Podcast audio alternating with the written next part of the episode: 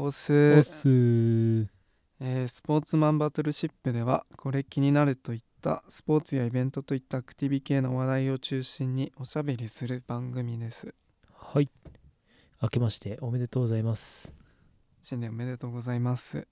今年もよろしくお願いしますっていうところでちょっとね面白いニュースがあって ちょっと紹介したいんだけどうんえっとちょっとまあアイスブレイク的な感じで軽くちょっと皆さんそのスポーツをやってそのちょっと危ない経験とかってしたことありますかっていうのをちょっと聞いてみたいなと思ったんだけどなんかマスさんそのスポーツをしててあ俺これ死にそうだってなった経験とかってある？死にそうな。うん。なんかこれ危ねえみたいな経験とか何でもいいんだけど。と例えばね空手で、うん空手だと型と組手うん。の試合があるんだけど、うん。当時はなんか小学生の時に、えー、と組手の試合をやってて、うんうん。組手っていうのはなんかその対1でうん。1対1でその相手防具をつけて、まあ、パンチだったりキックだったりしたり、うん。まあ、得点を競うんだけど、うん。その時に溝落ちを思いっきり蹴られて 途中で息が本当にできなくて、あうん。これはちょっとさすがにやばいかもって思ったのがうん。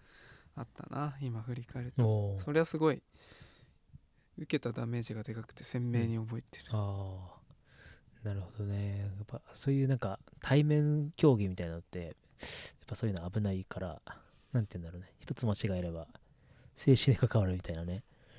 そういうのがあったりするから怖いよね。でも俺もずっとバスケットやってきたんだけど俺は全然そういうのがなくてうん。なんかちょっとニュースをニュースをちょっといろいろ探しててふと見てああこれ危ねえなって思ったらやっぱ野球が結構危ないのかなって個人的に思ってるんだよね。野球？うん、なんかその子供たちがバットをわーって振りかざしてうん。そこにいた子供の顔面に金属バットがボコって当たって っていうニュースを今ちょっとちらっと見てああそういえば俺の友達とか知り合いにもなんかこういうことやった人いるなーってちょっと思ってうん。雑談的な感じで振って出したんだけど。いやー。それはもうただのあれじゃん。不良じゃん。いやなんかね4人すごい仲いい4人でそのそのニュースの内容としては仲いい4人でその野球をやっててその1人キャッチャーがそのよそ見よそ見してたっていうか違うところを見た時にうん。ふって振り返ったらうん。その金属バットをで素振りをしてた子供のところにあのーこのおでこと額ああ鼻の間のところを思いっきりガーン叩かれたらしくてあでそこでうおーって悶絶してーうん。なんか意識はあったんだけどもうすっげえ青青たん。うん、顔が真っ青になってで病院行ったらうん。で医者に言われたのがこれ少しでもずれてたら絶対死んでたみたいなことを言われたらしくて。怖い。これ怖いなと思って。まあ要は脳の方とかのもうちょっと上の方に行ってたら死んでたっていう感じだよね、これはちょっと恐ろしいなと思って。やっぱスポーツもねやっぱりどっかで気抜いちゃうとそういう精神に関わってしまう部分もあるからまあなんか怖いなと思いながらもね絶対それフルスイングでしょ。漫画でしか見たことないよそんな世界。そうだね。子供のフルスイングだからまあ加減っていうかね最大うんまあまあ。どれくらいのね重さっていうのはあれかもしれないけどまあ大人に比べるとねそこまでパワーもないし、うん。まあもしその子がやられた子のが大人だ大人のその素振りとかだったらうんまあ多分ね今いいない。ねもしかしたら死んでるかもしれないしね。ね。うんなんかそう考えるとまだ子供の時でよかったなっていうのはあるかもしれないよね。あるね。うん、まあまあそんなこんなでちょっとした雑談でしたっていうところなんですけれどもまあちょっとその、まあ、殴られるっていうところに関連してちょっとね大晦日である問題がありましたと。うん。いうところであのーボクシングのね大会がありましたというところでその井岡選手が結局その勝ったんだけれどもなんかねある問題が一つ浮上してきますと。それ何かっていうとタトゥー問題があってそのタトゥーなんでタトゥーで問題になってるのかっていうとなんかボクシング日本のボクシング協会ではそのなんかタトゥーのようなその相手にその見てる人にとってその不快を与えるようなものをその見せてはいけないといううん。規定があるみたいで、もうなんかそれそれにタトゥーがその入ってるみたいでで井岡選手はそれをもう公にして試合をしてたんで結局それがなんていうのその違反してるんじゃないかというところでもう2週間ほど経ってるんだけどまだまだ問題が続きそうだっていうところでうん。でボクシング協会のところもなんて言うんだろう。そのなんか処分を検討してるみたいな話になったりとか。あと著名人が出てこのタトゥーがどうどうだこうだっていうところに論争になってるので結構大きい話みたいだね。おーまあ、タトゥーだけなのにね。そうね。なんかたか、まあ、正直言ってしまうたかがタトゥーされたタトゥーみたいなまあやっぱり日本人の思うタトゥーの文化っていうのはやっぱりその江戸時代からかなり遡っちゃうんだけどなんかやっぱり罪人がしてるイメージとかうんあったりとか、あと、なんだろう、最近で言うとやっぱヤクザの人たちの、その入れ墨、和彫りっていうのかなうんとかやってる人たちが多いから、なんかそういったイメージがもう染みついてしまってるせいで、なかなかやっぱりいいイメージを持たないっていうのがやっぱ現状なのかなと思うんう。うん。まあなんかタトゥーの問題スポーツだけじゃなくて以前にもなんか医師免許の件でタトゥー問題みたいのが日本にもあったけどね、うん。それほどなんか日本だとやっぱりまあまだまだ自分たち例えば10年20年前とかにうん。なってもまだそういった文文化というかタトゥーへの意識ってまだこうポジティブには考えられてないっていうのがうん。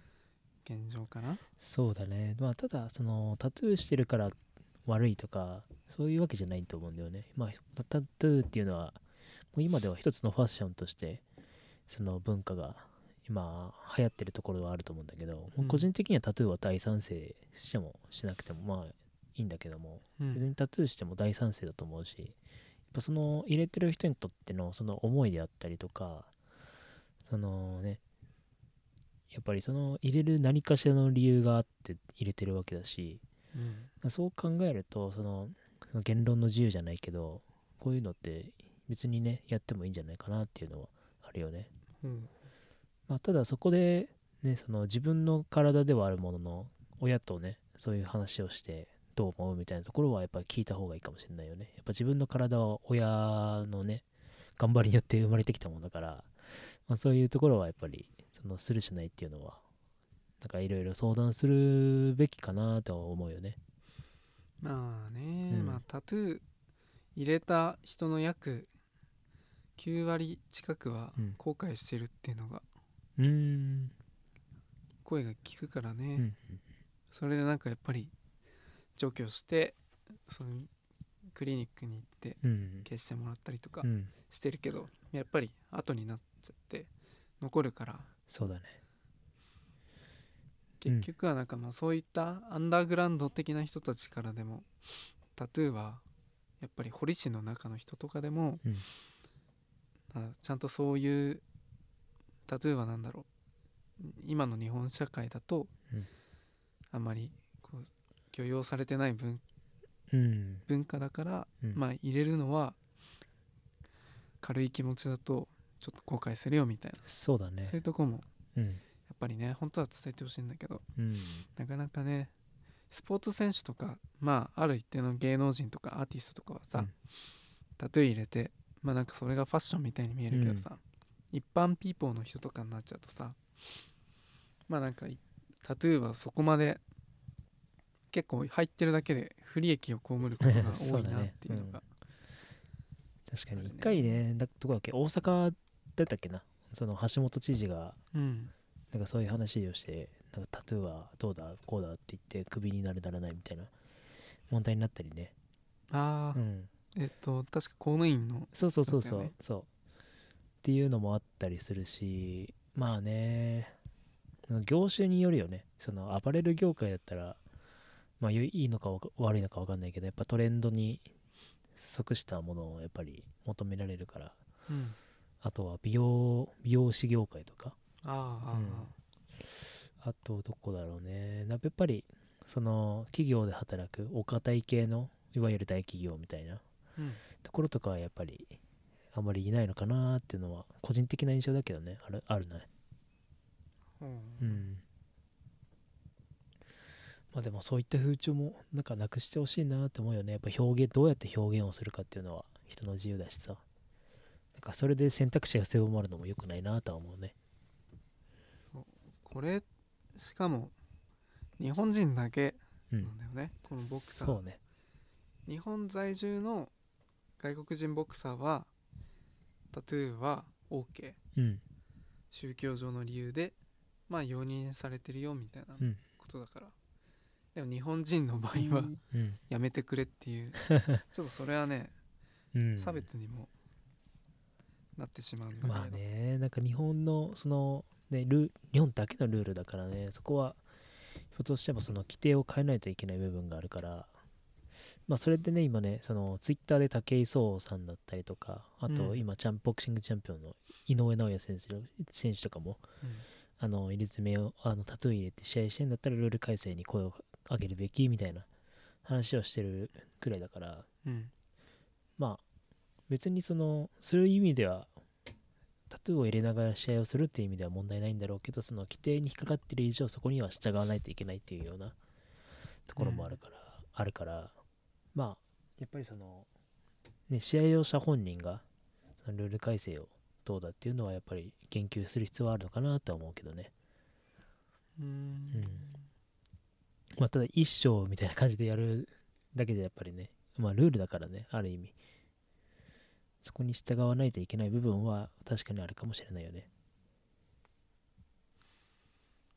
まあねもともとそのタトゥーしちゃいけないっていうルールがあるのを知って入れて試合に出るっていううん。時点で、もうその時点で規定に引っかかってるわけでしょ。そうだね。でそれでまあツイッターでなんちゃら声を上げてとか 抗議するんだねみたいな、うんうん。まあ、そこはちょっと、うん、なんだろう若干違う気が。うんまずは、まあ、ルール改正か。さっきそうだね。か。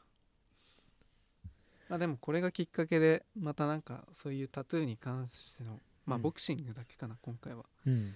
ちょっと変わっていくんじゃないのかな。そうだね。なんかポジティブであってほしいよね。そのなんかいつもネガティブに、ね、なんかこういうタトゥーがあるからこいつは悪いやつだみたいなね。そのやっぱイメージを持ちがちじゃんまあそうね、うん。まあタトゥーのデザインによるかもしれないと思うけど、ね、まあそうだね。デザインもそうだしあとなんだろうね。その髪型とかもさ今回井岡選手とかさまあ、コーンローで試合してたけど。うん。ねああいう髪型とかもねなんかだからあいつは悪いやつだみたいなそういうイメージをねやっぱみんな結構持たれがちだけど。全くねねえ。知らない人からするとね確かに 怖いもん。まあね見た目はそうかもしれないけどちょっと心外だなっていうのは個人的にはすごい感じるよねうん。うんまあ難しいところではあるけど、まあ、日本ではそのタトゥーの認知とかってやっぱもうちょっと時間かかりそうだなっていうのはやっぱ印象としてはあるかな。改めて浮き彫りになったね。そうだね、まあでもだいぶ時間はかかりそうだけど。かかりそうだね。まあでも浸透してくれるといいよね。ヨンカ選手もこれを機にねまた海外挑戦してっていう選択肢もなんか持ち持ち始めてもいいんじゃないかなと思うけどどうならどうなんだろうねその辺はね。井岡選手はだって優秀なプロボクサーでしょ、そうだね。成績戦績も。うん。もともと世界チャンピオンになってるしね、まあだからありと選択肢としてはもっともいいかもしれないけど年齢的なところでどうなのかなっていうのはちょっとネックかもしれないよね。なるほどな、うん。まあそんなところかな。ちょっと最初ネガティブな話題に行っちゃったなっていうのはちょっとあるんだけど。そう、うん。あとなんかあるかなマッさん。そうね。まあ新年でみんな運動したかなと思って。うんうん。ああ新年ね。運動した？僕はね結構運動っていう運動はしてないかな。なんかジムで鍛えるとかそういうのじゃないけど。うんうん。なんかスケボーを楽しんでるって感じかね。いいじゃないですか。そう。なんかまあ道路とかだと、まあ、ストリートだと絶対うん。そんな危ないからうん。場所を決めてやってるんだけど、うんうん。まあパークには行ってないでスケボーをやってるんだけど、うん。でも結構面白い面白いっていうか楽しいね。1時間ぐらいするとでやっぱり慣れてないトリックとかに挑戦するとかはうん。筋肉痛になったりとか、うん。筋肉痛なるんだ。なるなる。へえオーリーとかオーリーっていうのはなんか、うん。まあスケボーの板スケボー乗ってる時にジャンプとかするんだけど、うん。そういうオーリーをメイクする時に、うん。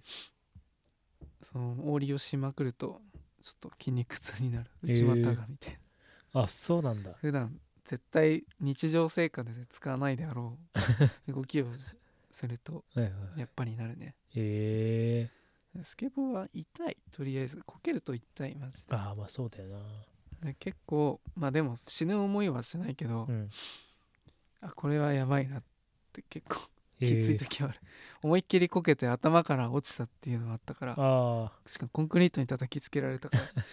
あ これはちょっとああみたいな。ずる向けっていうところのあれじゃない騒ぎじゃないよね。そう。あでもねもう結構すりむくねやっぱ。ああそうなんだ。ううん。ん。やだな。あまりスケボーやりたくないんだけどな。かっこいいけどね。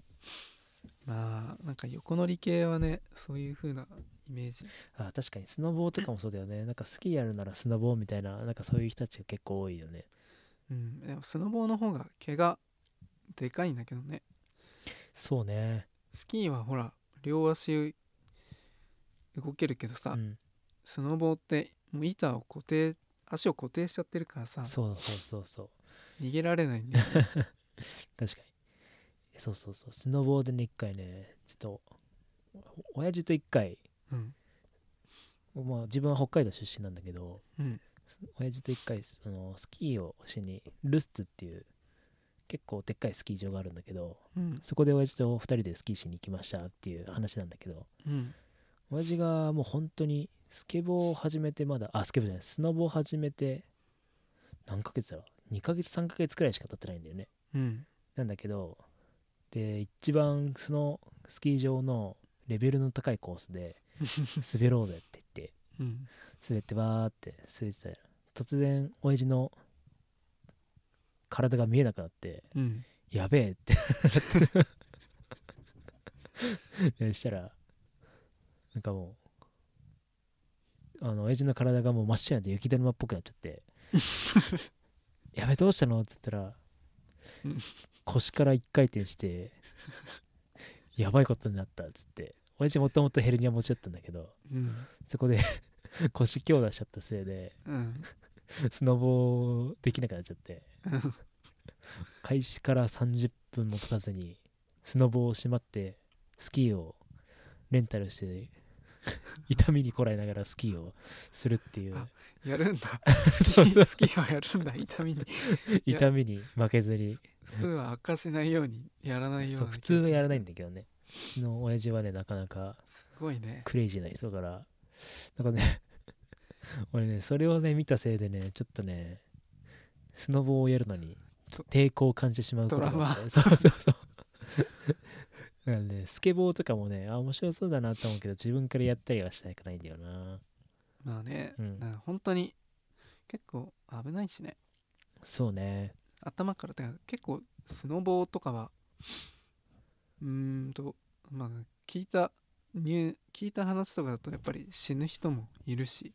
うーん。なんか板あるじゃない。うん。あれってさえーっとスノボーの板の横がなんか金属エッジだったかな？あスノボーをやらないから僕はそんな詳しくないけど、なんかそこがもう刃物みたいだからそこが当たってすごい切れたりとかして、ああそうだね。で板をそのままなんかいゲレンデから流わざとじゃないけど流して板がものすごい急降下して、うん。それでなんか誰他なんだか子供の首が切れたみたいなあそそんな死亡事故が昔あったような気がする、マジか。うん、えあとー場所を選ばないとうん。スキーとか、あスノボーとかもうんスケボーもやっぱり死ぬ確率は高いしうん。うんスノボーだとほらなんか昔なんかコンローゼを思い出したけどなんかコンローっていうかなんかすごい頭がさドレッドみたいな感じの人があさー。雪山で遭難？うん。それはあの指定された区域でのスキーとかをしてなかったから、うん。まあそれはその人たちの責任でもあるけど、まあそうだね。スケボーも本当はパークとかでうん。やってうん。方がいいみたいな。でストリートっていうのはなんか道路とかなんだけど、うん。例えば日本とかだとまあ結構まあ日本じゃなくてもそうだと思うけどやっぱり通行人とかがいるとこだとうん。危ないし、車も通ってるからうん。下手すると死ぬ。っうんていうのもあるしで、ね。一部地域だとスケボーは禁止の区域もあるからうんそれをストリートでやっちゃダメみたいな。うん。だからもうやる場所も限られてるしうん。スケボーをやるなんて。うん。であんまりイメージも多分良くないしねスケボーを。そうだね。なんだろうね。ストリート系ってなんかどうしてもあまりいいイメージを持たないよね。なんかスケボーもそうだし。そう。うん。なんかスケボーはオリンピック種目にもなったにもかかわらずいま、未だに悪ガキの遊びとして認知されてるっていうのはちょっとななんかなと。ちょっと残念だよね。なんか最近さあの宮下パークっていうその新しいね商業スポットができてうん。その屋上にもねあのスケボーパークがあの併設併設されてうんうんまあそこでも結構ね賑わってる、まあ、今ちょっとコロナのあれであまり賑わえないけど、ねまあできて、まあ、落ち着けばそのボーダーがたくさん遊ぶスポットにもなるだろうし。そうね、うん。まあそういったところで行くとまあ友達とか、うん。コミュニティとかまあなんか知り合いが増える人と話せるのも楽しみの一つではあるけど、そうだね。うん、確かに。いかんせんまあこのご時世というかうん。コロナなのでっていうのは。うん。てかもうコロナだって1年じゃんと思って。もう1年経つね。早いね。いやこれはオリンピックだなちょっと。オリンピックね。なんかまたああだこうだってなってるけどやっぱり政府側としてはね絶対に中止はしたくないみたいだね。中止じゃない延期もそうだけどね。まあね。やりたい思いは分からんでもないよ、まあねもうかなりのお金かけてるわけだからね、まあ、それの効果がねゼロになっちゃうってなるとうわーってなっちゃうもんね。そうだね。ドイちゃんはなんかスポーツした？新年。新年はねしてないね。ずっとウォーキングはしてるかな。おお、うん。そういえばウォーキングで思い出したけどうん。なんかウォーキングデッドのシーズン10がお。配信されてた。おついにそあれ？10がラストなんだっけ？ううんまだ多分それ以降もあると思うんだけどなんか去年ぐらいまではシーズン9までうん。なんか配信されてたんだけど、うんうん。今年ちょっと Amazon プライム見たらシーズン10も追10まで加出てんだ。されてたからおお来たと思おおーあのスリルゾンビゾンビドラマね。う。もうなんか下ってるけどすごい。えなんかでもめちゃくちゃ面白いらしいよ。あの見てる人からすればあそうなんだ、うん。いやね10まで行くとなちょっと長すぎるな。まあ確かにね。もう6が限界かな。多分シーズンを追うごとにね全然話わけわかんなくなって。まあそうだね。まああれは俺もねシーズン1のね6話くらいまで見たんだけどもう3年くらい前の話だから内容忘れちゃったな。でももうでも漫画と漫画が原作なんだけど。うん。あ漫画なんだ。そう。アメコミあ。なんだけど。ただ全然ドラマと漫画だと内容が違ってて。あそうなんだ。そう。今そのドラマに出てる人たちはもう本当の序盤で死んでる人たちが多かったりとか。へえ結構主役とかも違う。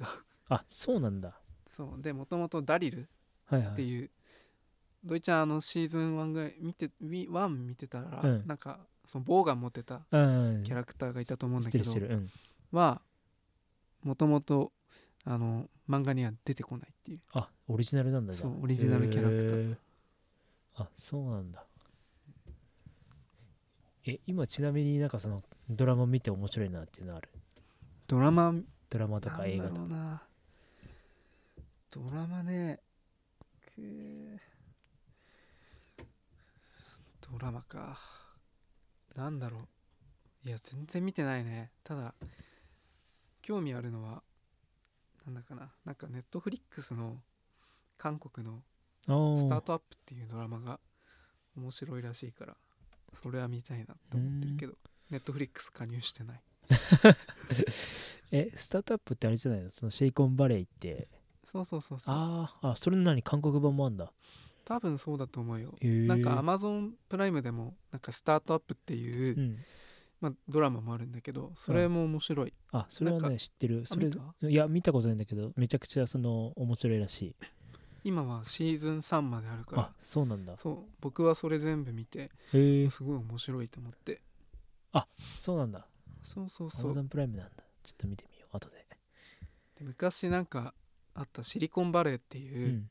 なんかアメリカのカリフォルニア、あるある。そうそう。シリコンバレーを題材にしたドラマもあったんだけど、うん。ただもう今それ Amazon プライム見れなくなっちゃって。あそうなんだ。シーズン5まであったんだけど、そう。ちょっと残念だなって。あなるほどね。そっかそっか。なんだろうね。お面白いのといえばね。まあありきたりだけどグリーとかゴシップガールとかなんかそういったところがやっぱ面白いかな。最近はもうほぼほぼネットフリックスで見れるんだけどハウス・オブ・カードとかね。やばい。わからない。なんかネットフリックスが一番初めにオリジナルドラマでやったやつなんだけど、ハウス・オブ・カードって。まあ今ある、そのアメリカ政治のうん。闇っていうのをもう如実に描いたドラマなんだけど、もう完全にこれあれだね、スポーツのポッドキャストじゃなくなっちゃってんだけど、まあまあいいでしょう。雑談もありでしょそうだね、なんかね、もともと副大統領になるはずだった人が突然、なら、ならなくなっちゃって、う、うん、でそこから復讐をしてってちょっといろんな人たちを巻き込みまくって副大統領になりって最終的には大統領に上り詰めるっていうドラマなんだけどえ。ー、もう闇しかないねあれはね。あ政治の。裏側をなんか書いてるような感じで。すごい面白かった。うわー興味あるな。えそれはでもシーズン長いんでしょ？シーズン6かな？6だけど10 1シーズン13話。うんうん。でもそんなに長いとは思わない。あマジで？うん、なんか見たらあ次見たいってなる感じのドラマ、なあ。うわ見たいな。なんかねいい意味で歯切れが悪い。だから次にすぐ見たくなっちゃう。うんうん。っていう感じかな。とあ自分はね何だったっけな。最近といえば最近？うん。まあでも半年前ぐらいなんだけど結構僕は SF っていうか近未来的なそういううん。ドラマ、ドラマっていうかなんかそういう題材のものが好きで、うん。映画とかも。なんかねな何だったっけな。思い出せない思い出せない。なんか Amazon プライムで見てたんだけどなんかそのドラマの設定は、うん。なんか死者が、えー普通死んだらあのお墓とかに棺に入れて火葬だったり土葬だったりするじゃんうん。でもう一つのなんか選択肢としてなんか仮想現実の中にあの、お金を払い続けて生活させるっていう方法もあって。ほそう。でそれが今 Amazon プライムでドラマでやってるんだけどううん。それがねすごい結構面白くて。